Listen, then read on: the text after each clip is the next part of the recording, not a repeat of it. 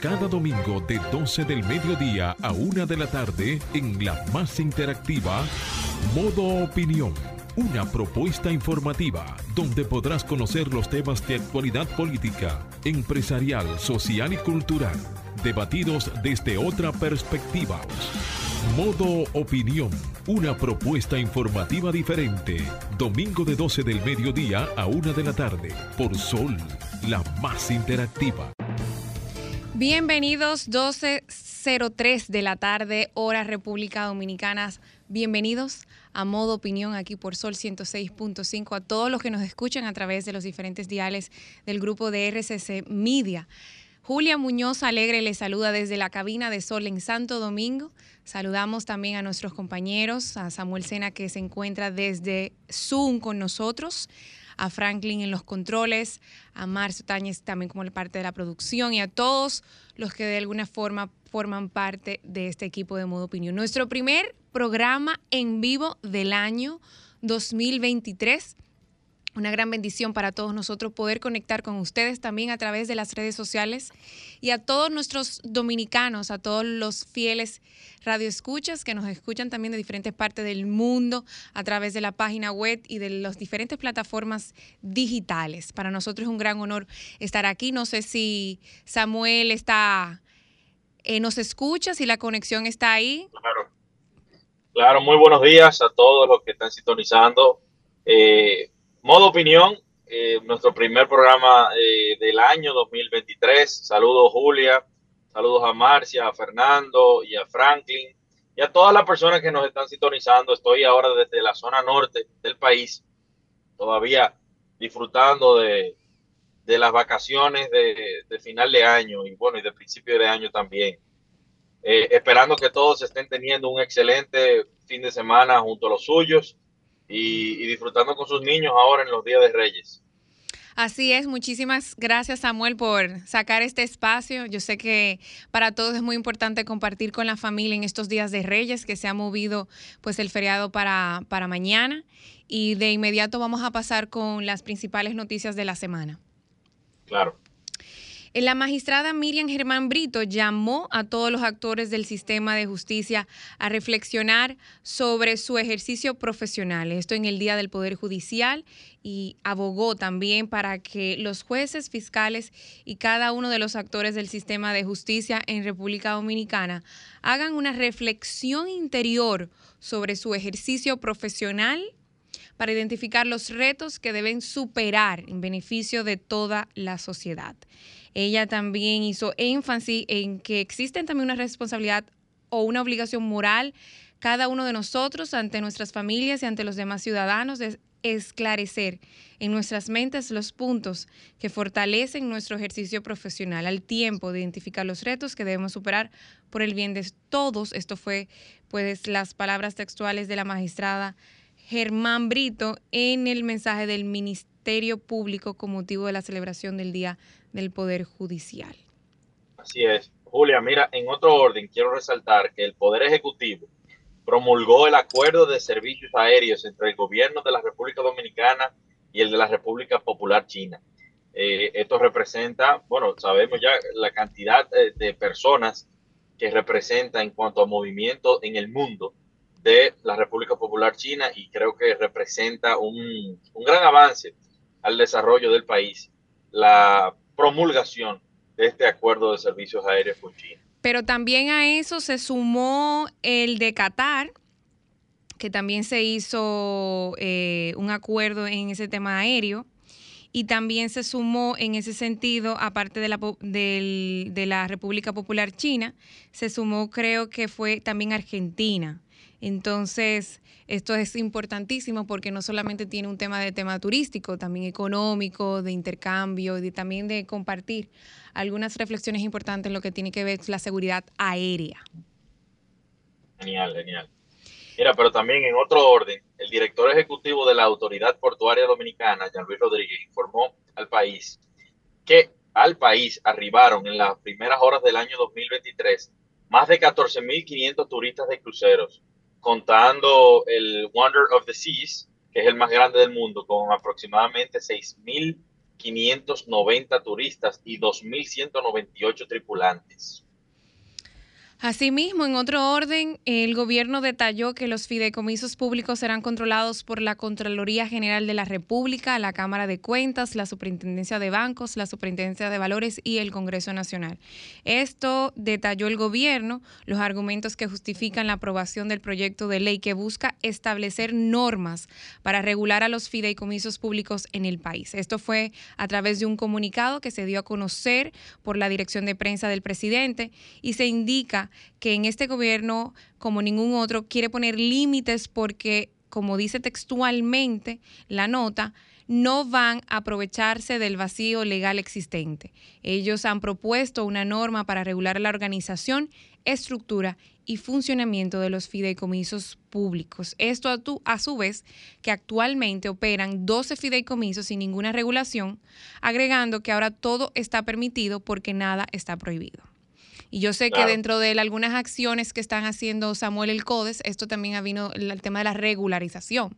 Es así, es así. Pronto vamos a fijar posición con relación a eso. Pero mira, fíjate algo en otro sentido y algo muy importante, porque entendemos parte del cronograma. El gobierno dominicano eh, otorgó 400 millones de pesos adicionales al monto que ya se le había asignado a la Junta Central Electoral en el presupuesto general de la Nación para el año 2023 con la finalidad eh, para, eh, de celebrar los próximos comicios electorales. Esto es importante porque uno entiende la logística, los cronogramas que se necesitan para poder cumplir eh, los objetivos y, poder tener elecciones diáfanas, organizadas y bien estructuradas. Así que enhorabuena por esto. Y también en otro orden, eh, hoy la Alcaldía del Distrito Nacional busca recolectar más de 2.000 botellas plásticas. Esto es en el marco de su tercera versión de intercambio de plásticos por juguetes en el Palacio Municipal con la presencia de cientos de personas que asistirán y asistieron también desde tempranas horas de hoy, de hoy domingo, para intercambiar plásticos por juguetes, en lo que tiene una proyección de entregar 4.000 juguetes en este 2023. Esto es muy importante porque desde muy temprana edad se incentiva a los niños a tener conciencia del medio ambiente y también a tener responsabilidad con el tema eh, de las botellas. La alcaldesa eh, dice que con esta recolección de 2.000 botellas eh, serán entregadas a la Fundación Botellas de Amor. Estas botellas tienen el propósito de construir mobiliario reciclado para un parque del sector que más plástico recolecte. Y como saben, esto se ha llevado ya en su tercera versión y se espera también ampliar a otros puntos del país. Samuel, ¿estás ahí? Sí, estoy aquí, estoy aquí. Bueno, hasta aquí. Eh, Vamos a una pausa y hasta aquí llegamos con las principales noticias de la semana. Ahora nos ponemos en modo opinión. 12 y 16 de mediodía estamos de regreso aquí en modo opinión y también nos ponemos ahora en modo opinión con los comentarios de mi compañero Samuel Sena. Muchas gracias Julia. Eh, no sé si en, la, en estos últimos días han, podido ver, me imagino que tú sí Julia, las declaraciones que hemos dado con relación al tema del FOM eh, como Consejo de Desarrollo de Santo Domingo estamos muy enfocados en iniciar el año con una campaña importante para la eliminación de este, de este material. Señores, y la realidad es que los derivados de este combustible fósil no solo generan eh, emisiones de ciertos gases a la atmósfera que destruyen realmente la capa de ozono y crean gases de efecto invernadero que agravan todo el tema del calentamiento global, sino que también afectan nuestra salud, y los ecosistemas del país, atacando especialmente a las especies marinas. Eh, en adición, eh, el poliestireno que llega a, las playas, que es ingerido por nuestras especies marinas, eh, muchas de ellas en peligro de extinción. Y, y, mucha gente no sabe que este tipo de animales que se encuentran en peligro de extinción no tienen la capacidad de digerir ese material sintético, por lo que cuando se lo comen, se lo tragan, ese material se mantiene en su estómago, provocando la falsa sensación de haber comido, por lo que mueren por inanición porque no eh, comen eh, lo que deberían estar comiendo. Y la realidad es, señores, que el foam no es biodegradable. eh, por cualidades de preservación térmica, con el foam se fabrica una inmensa cantidad de recipientes para envase de bebidas, comidas, etcétera. Pero lo lamentable es que es uno de los materiales más dañinos para el medio ambiente que existe en la actualidad.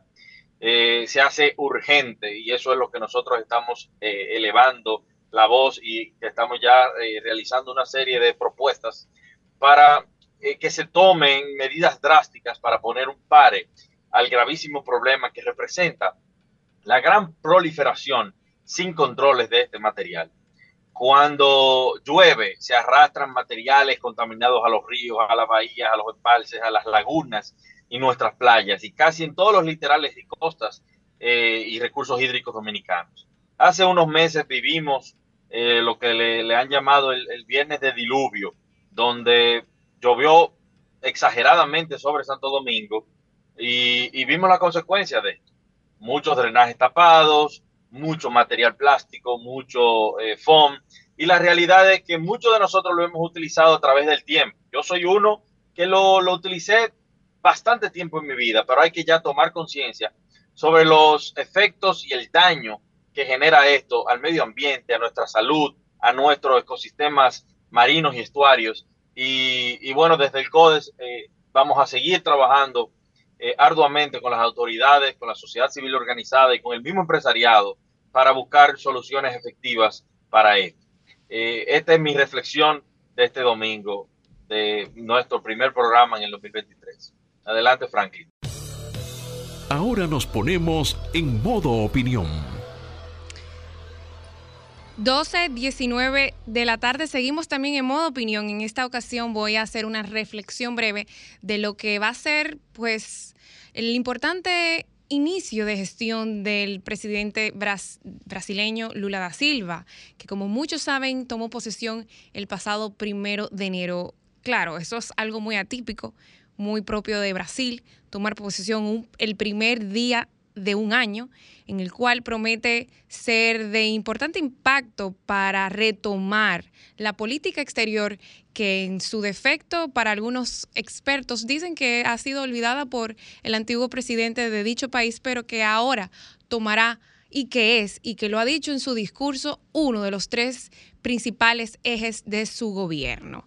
El pasado primero de enero a las 3 y 5 de la tarde, eh, Lula juró como nuevo presidente de Brasil para un tercer mandato que sigue a los del 2003, 2007 y 2007 a 2011.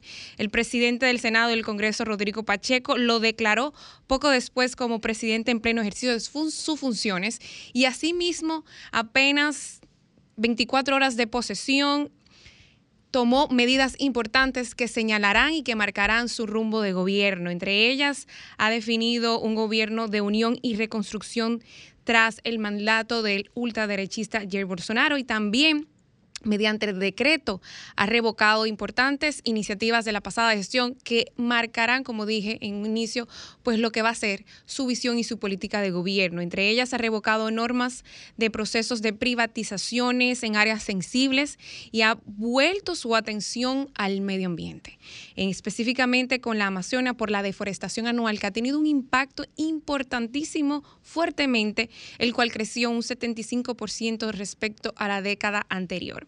A su vez, Lula en su toma de posesión realizó una maratónica reuniones y encuentros bilaterales con los principales mandatarios que pues allí se dieron cita y también eh, tuvo como muy, muy, muy en, en dentro de su discurso y dentro de su importancia, pues restablecer los vínculos importantes con la región.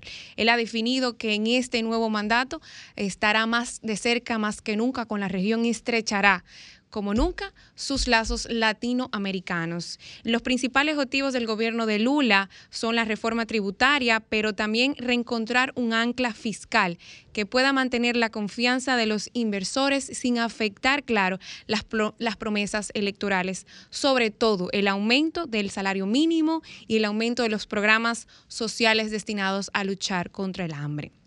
Como saben, él priorizará en su gobierno la política exterior y ha dicho que en su primer viaje que realizará a finales de este mes volverá a retomar esto con los diferentes países que se darán cita en Argentina como su primer viaje eh, oficial. También en el tema ambiental ha revocado, como dije anteriormente, las flexibilizaciones en el área de la Amazonia. En esto, Alemania y Noruega se han comprometido oficialmente a refundar el Fondo Amazónico para garantizar el desarrollo de la región sustentable, que eso va a tener que de alguna manera convivir con sus, bueno, sus medidas contra la industria y el incentivo de la banca pública de las empresas.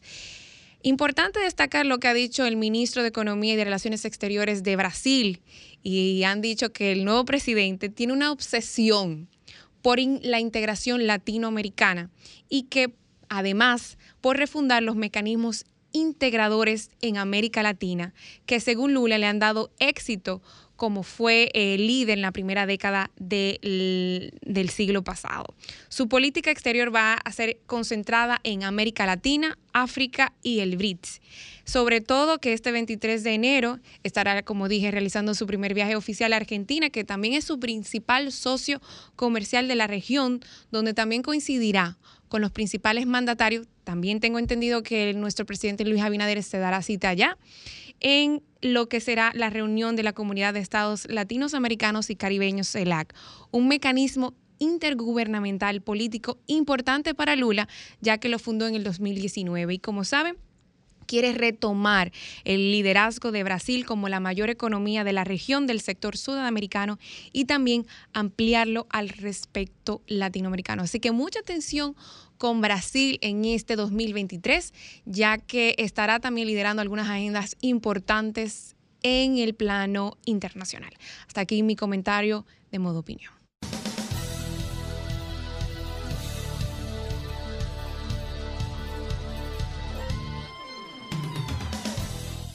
Ahora continuamos con modo opinión, donde nace la información. 12 y 21 del mediodía regresamos aquí a modo opinión y de inmediato paso con mi compañero Samuel Sena. Muy buenos días.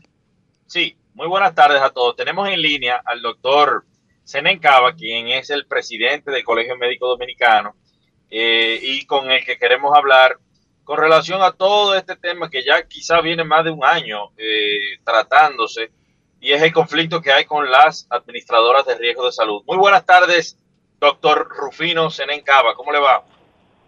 Estamos bien, estamos bien. Gracias, queridos amigos, aquí, dispuestos a responderle. Eh, doctor, vamos entrando en materia inmediatamente. Eh, recientemente se celebró una, un encuentro, eh, creo que fue el pasado jueves, entre el Colegio Médico Dominicano en el Consejo Nacional de la Seguridad Social para hacer frente o, buscar una, una, solución, una mediación al conflicto que hay con las administradoras de riesgos de salud, las ARF, por el pago de servicios, pero la información que se tiene es que arribó sin acuerdo, por lo que los médicos seguirán con su plan de lucha. ¿Qué eh, opinión tiene usted o, qué pudiera decirnos de qué sucedió en esa reunión? Bueno, yo creo que es importante aclarar algo, ¿no? Para contextualizar más. Nosotros tenemos un plan de lucha que va en dos direcciones. La primera es que nosotros estamos con cientos de organizaciones de la sociedad civil reclamando en las calles un nuevo modelo de seguridad social basado en derechos para las personas. Un nuevo modelo de seguridad social que no se incline tanto al gran capital, a los banqueros, que son en este momento los dueños del negocio y para los cuales se aprobó la ley 8701. Le generó, le produjo, le construyó una intermediación a través de ARS y de AFP que ha sido sumamente onerosa para la gente, poniéndolo a pagar todos los procedimientos, solamente cubriéndole parte mínima de los medicamentos.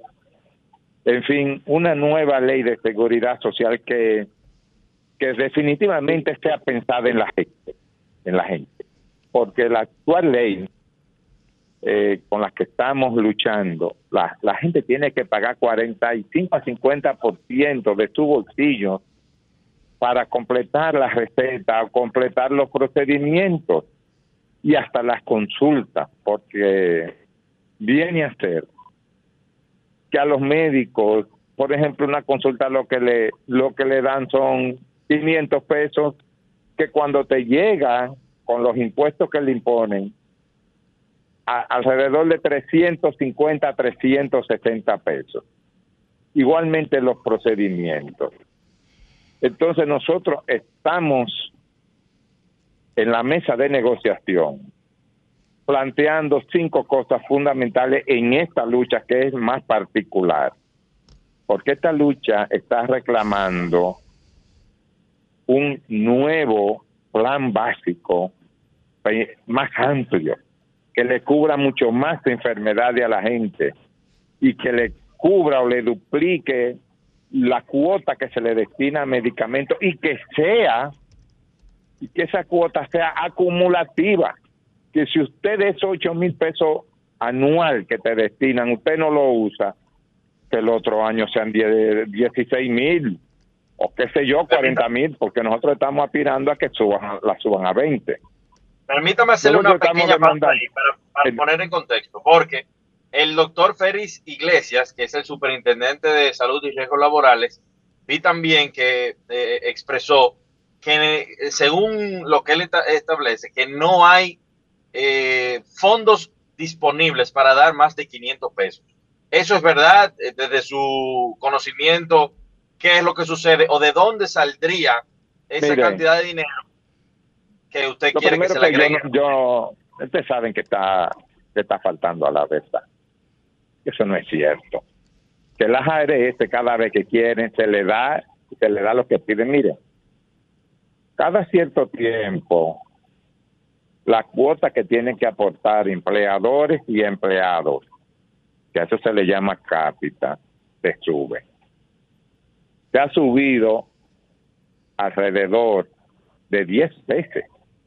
Eso costaba en un principio 483 pesos y vamos por 1.500 pesos. Las dos últimas se le dieron a las ARS casi 200 pesos y multiplicado por 4.7 millones de gente, son muchísimo más de 5.777 pesos muchísimo más. Eh, ¿Cómo vienen a decirle a la gente? Para la gente nunca hay, pero tampoco para nosotros los trabajadores. Esa es su versión, esa es la que él defiende, porque todas estas estructuras que se crearon fueron para favorecerlos a los ricos. Por eso es que estamos tirados a la calle demandando otro modelo. Porque dentro de ese modelo, fíjese lo que le dicen, no, no hay. Ah, pero para, para los dueños del negocio sí hay. Nosotros entonces nos paramos de la silla. y bueno, si no hay ni para la gente, ni hay para los médicos, para igualar las tarifas, ni para que la gente pueda ser vista en su casa con consulta ambulatoria, definitivamente nos mandaron a buscar para tomarnos el pelo. Entonces, por esa situación, bueno, levantamos. Mañana a las nueve de la, a las 10 de la mañana hay un gran encuentro en el colegio médico de cientos de organizaciones de la sociedad civil, porque ahora nosotros no estamos solos estamos todos a una, como decía el, la poesía de Ortega y Gasset, Puente Ovejuna, todos a una. Entonces, eh, ¿de qué se trata esto? De que la población entienda que no es una lucha de los médicos, que es una lucha del pueblo, por el pueblo y para el pueblo. Esta es una lucha de todos que no podemos guardar una actitud contemplativa, pasiva, mientras pasan el entierro nuestro frente a nuestras casas. esta lucha hay que militarla y en las calles, y en las calles, para que entiendan que dinero hay. Y mucho. Una pregunta, doctor. ¿Es cierto que una de las reivindicaciones que se está pidiendo como colectivo del sector salud es un aumento del 70%? ¿De cuánto? Feliz año, El 70, 70%. No, por Dios. Todo bien. No, Jamela, nosotros estamos pidiendo eh, 60%, pero eso es para negociar, para llegar a... Porque la ARS que pagan por un procedimiento son más miserables, miserables. Entonces, ¿qué sucede? La gente tiene que poner el reto. Nosotros estamos pidiéndolo, pero ellos lo que ofrecieron para, para, porque también están involucrados en esto, las clínicas, están involucrados los laboratorios, los centros de diagnóstico. ¿Usted sabe cuánto ofrecieron ellos? 55 pesos. Una burla, una burla. Obviamente eso se descartó, se rechazó de plano. Hubo un momento en que ellos dijeron que estaban tan en mala y gritando y llorando que estaban en mala, que yo honestamente no pude, tuve que sacar eh, una servilleta para sacarme la lágrima y comenzar a llorar con ellos. Doctor. Doctor. Dígame, dígame. Con esto, después, si no llegan a un acuerdo, ¿cuál va a ser el siguiente paso de ustedes como gremio? Seguir la lucha, pero con la gente con el pueblo. Se, bueno, eso se va a salir del, vamos, del Distrito Nacional a otras zonas del país. Nosotros vamos a seguir, eh, estamos amenazando con suspenderle los servicios a humanos. Eso hay que decirlo, es a humanos. Eh, el martes tenemos una rueda de prensa, y se va a tomar la decisión. Una pregunta, doctor. ¿Usted no cree que al, suspender esos servicios los más afectados son esos mismos que usted alega que, quieren defender, que es a la sociedad? A, bueno, todo lo que déjeme decir algo. Aquí habemos dos. ¿Ustedes creen que eso, esas ARS están funcionando bien? Que a ustedes no lo están afectando como están, como están trabajando. Evidentemente. Ustedes, están contentos, ¿no? No, no, no. si la gente está contenta, los médicos no estamos contentos. No, todos los ciudadanos y los que pagamos la seguridad social. Bueno, que pagamos la calle también con nosotros. No, Eso no sirve. Ese modelo no sirve. El modelo debe cambiar. en una actitud con ustedes no, porque con nosotros marcharon casi 50 Muchísimas gracias, doctor. Muchísimas gracias por estos minutos con nosotros, por compartir no solamente con toda la radio escucha de modo de opinión, sino con todo el país y con todas las emisoras que se unen al grupo RCMIA por compartir hoy domingo sus declaraciones. Esto estuvo hablando el presidente del Colegio Médico Dominicano en el marco pues de las protestas y de todas las acciones que están llevando de cara a su demanda y claro, como dijo, Mañana retomará una reunión importante con diferentes sectores del sector salud.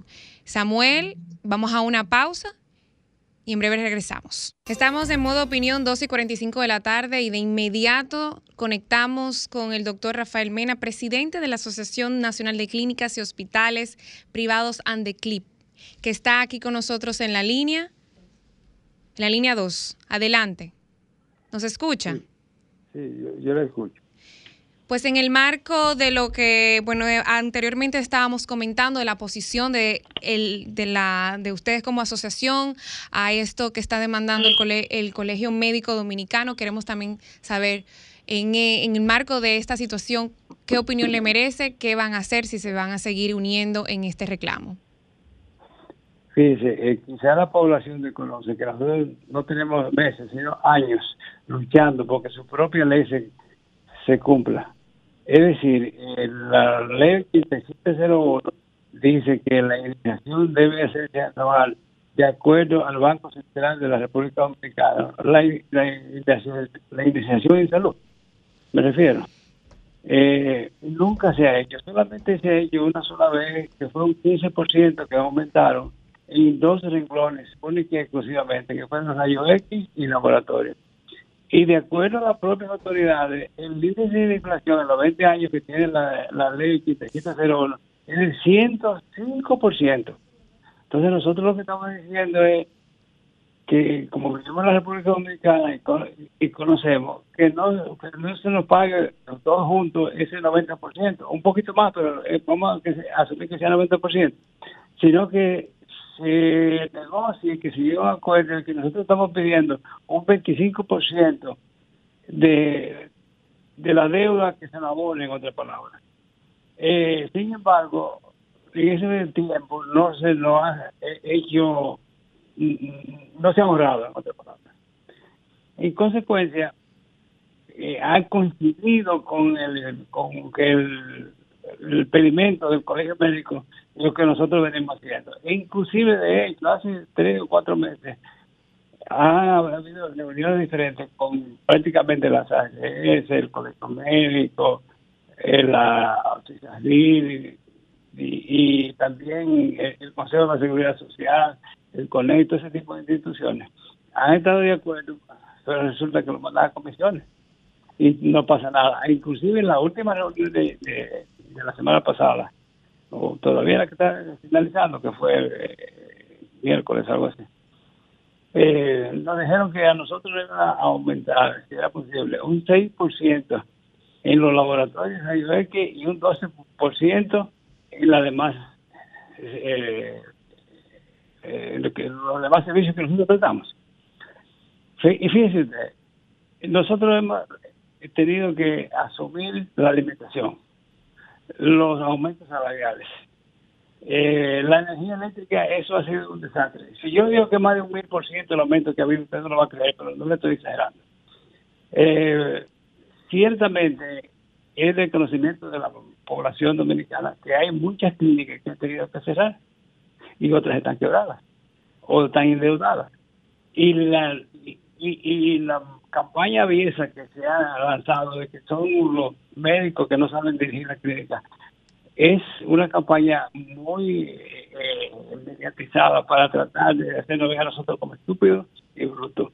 Pero, eh, ¿quiénes, fueron los primeros que comenzaron? ¿Quiénes lo que han hecho y quiénes lo han llevado? Son las clínicas. Eso ha surgido después que vino el neoliberalismo e impulso eh, eh, ese tipo de, organización que realmente lo que es crear un monopolio en contra de, todas las clínicas medianas y pequeñas. Y ahora hemos conseguido con el colegio médico que si realmente no hay un acuerdo entre nosotros, un acuerdo razonable, porque ni siquiera estamos en una posición eh, eh ni nada, ni por el estilo. Bueno, pues nosotros no tenemos alternativa que parar. Y eso va a suceder en esta próxima semana, si no hay un acuerdo razonable entre nosotros y, como dice la población, entre el mar. Eh, doctor Mena, ¿y qué posibilidades hay o posibilidades usted en, términos personales entiende de que se llegue a un acuerdo en los próximos días? Eh, fíjese, todas estas situaciones que se están planteando, que se están presentando, usted sabe que su origen es económico, pero lo económico en este caso no es lo que determina la situación, lo que determina esta situación es los políticos, son ellos.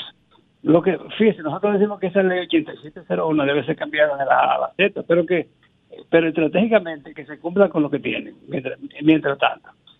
Si los políticos no quieren, porque usted sabe muy bien que si ellos quieren eso se hace, entonces nosotros, ellos nos están llevando a nosotros a que tomemos la decisión que uno no sabe lo que, eh, que va a parar, porque fíjese usted, aquí hay muchas instituciones que usted conoce, clínicas privadas, que se han construido el gobierno con los impuestos y los recursos del Estado, que no pagan impuestos y que y además de eso le dan subsidios millonarios y, nosotros es todo lo contrario. Entonces uno pensaría que eso se está llevando de la manera organizada para que todo el mundo desaparezca y que ellos digan la gente de los patronatos y, el Vaticano para quedarse con todo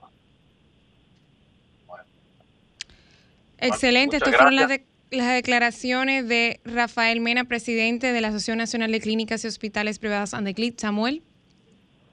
No, no, eh, siempre es bueno, por eso es que nosotros nos caracterizamos y nuestro nombre lo dice que es modo opinión, es escuchar las posiciones de las diferentes eh, instituciones y organizaciones y, más en cuanto a un tema tan eh, importante para la sociedad en sentido general, no solamente para los gremios, porque así como yo le expresaba al doctor Senencaba, eh, los ciudadanos, los que pagamos la seguridad social, los que pagamos nuestro seguro privado, son los que somos los, más eh, afectados en todo este conflicto. Así que el, interés de nosotros es que se llegue a una mediación, a una negociación que se arribe pronto para mayor beneficio de la sociedad. Vamos a abrir los teléfonos ahora también para ver qué, qué opina la gente sobre esta situación.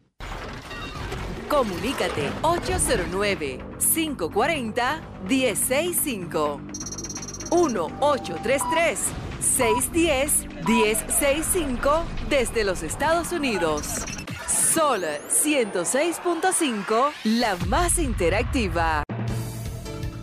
12.53 de la tarde, seguimos aquí en modo opinión y repetimos los teléfonos 809-540-165, son los, es el teléfono de cabina para que puedan comunicarse con nosotros y compartir su opinión sobre esta situación que lamentable Samuel es de nunca acabar.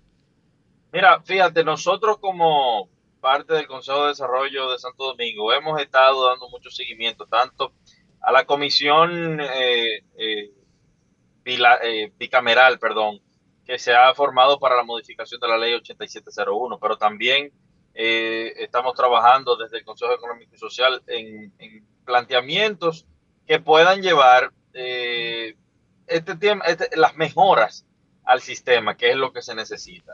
Y realmente, si uno escucha las posiciones de cada uno. ¿Una llamada? Sí, buena. Yo quiero dar una pequeña información, si se puede, muy, muy importante. Perdone, ¿quién nos habla y de dónde? el licenciado Ortiz Herrera del ensanche de Iqueya. Adelante. Mire, la información es lo siguiente. Es un joven que tiene 20 años de edad, que se realiza tres veces a la semana en El Salvador de Gautier y no tiene riñones, y es huérfano de padre y madre. Había personas que puedan colaborar con esa noble causa. ¿El nombre del joven? El joven se llama Rafi Félix. El teléfono es 829-435-9879. Repítalo, por favor. Muchísimas gracias. Baja el volumen, por favor. 829-435-9879. Un joven que se llama Rafi Félix no tiene riñones y es huérfano de padre y madre y se realiza tres veces a la semana en el Salvador de los Cielos. Las personas que puedan ayudarlo pueden hacer llamando ahora mismo a ese número. Muchísimas gracias. Ahí está el teléfono a todas las personas que, que, con solidaridad se quieran eh, acercar a ese joven. Eh, hacemos un llamado para que lo ayude. Bueno, hasta aquí llegamos con modo opinión, el primer programa del 2023, Samuel. Gracias a todos los que nos estuvieron escuchando y que participaron del programa. Así es, invitarlos a que, bueno, después de nosotros sigan pendientes de toda la programación de Sol 106.5. También eh, repetir las entrevistas que se, se subirán al, al, canal de YouTube de Sol 106. Ahí encontrarán las entrevistas y todos los temas que hoy compartimos a través de Muchísimas gracias por acompañarnos. Buen provecho para todos y nos vemos el próximo, el próximo domingo, si Dios lo permite.